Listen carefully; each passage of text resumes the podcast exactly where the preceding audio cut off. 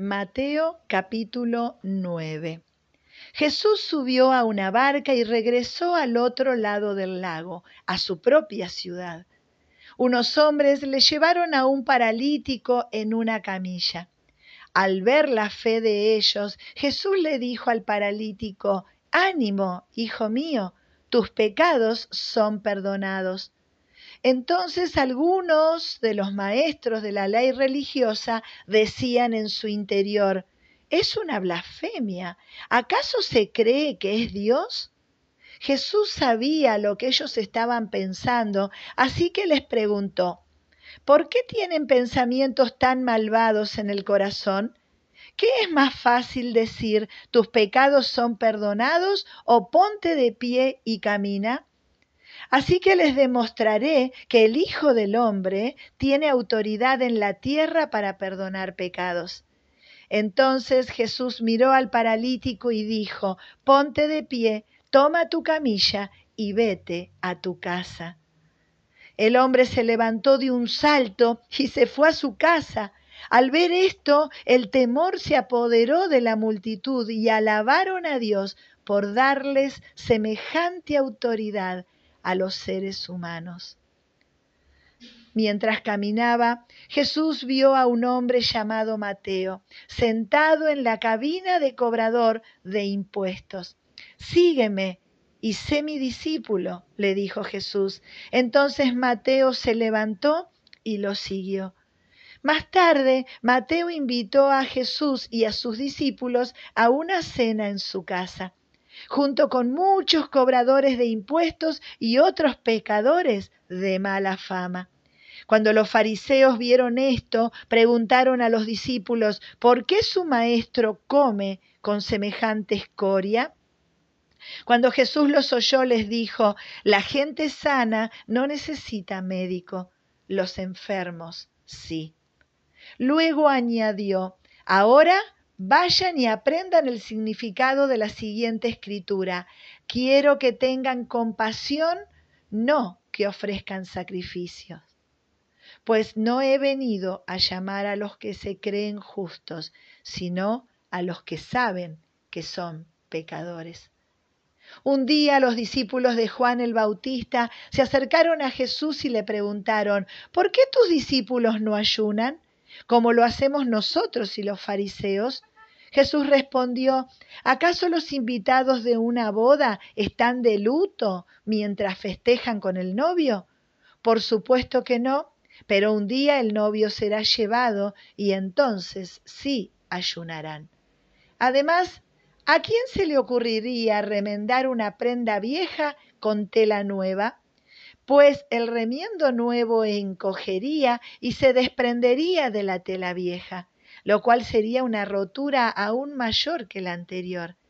Y nadie pone vino nuevo en cueros viejos, pues los cueros viejos se reventarían por la presión y el vino se derramaría, y los cueros quedarían arruinados. El vino nuevo se guarda en cueros nuevos para preservar a ambos. Mientras Jesús decía cosas como estas, el líder de una sinagoga se le acercó y se arrodilló delante de él. Mi hija acaba de morir, le dijo, pero tú puedes traerla nuevamente a la vida solo con venir y poner tu mano sobre ella. Entonces Jesús y sus discípulos se levantaron y fueron con él.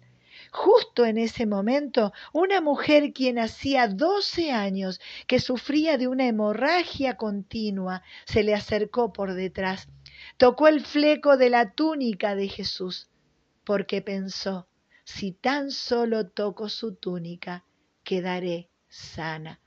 Jesús se dio vuelta y cuando la vio le dijo, ánimo, hija, tu fe te ha sanado. Y la mujer quedó sana en ese instante.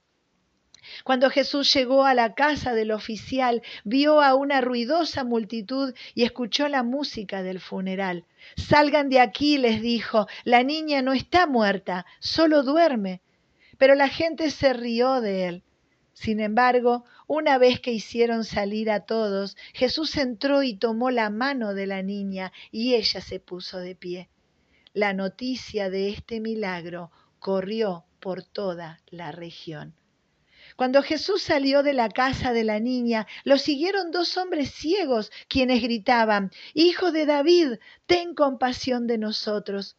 Entraron directamente a la casa donde Jesús se hospedaba y él les preguntó, ¿creen que puedo darles la vista? Sí, Señor, le dijeron, lo creemos. Entonces él les tocó los ojos y dijo, debido a su fe, así se hará. Entonces sus ojos se abrieron y pudieron ver.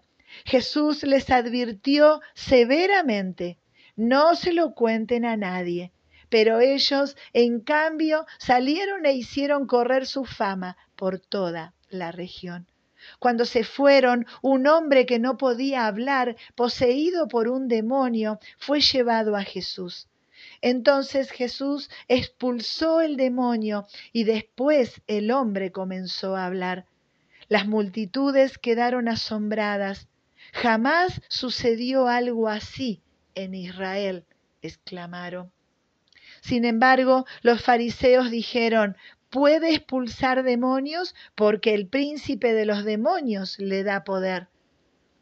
Jesús recorrió todas las ciudades y aldeas de esa región, enseñando en las sinagogas y anunciando la buena noticia acerca del reino, y sanaba toda clase de enfermedades y dolencias.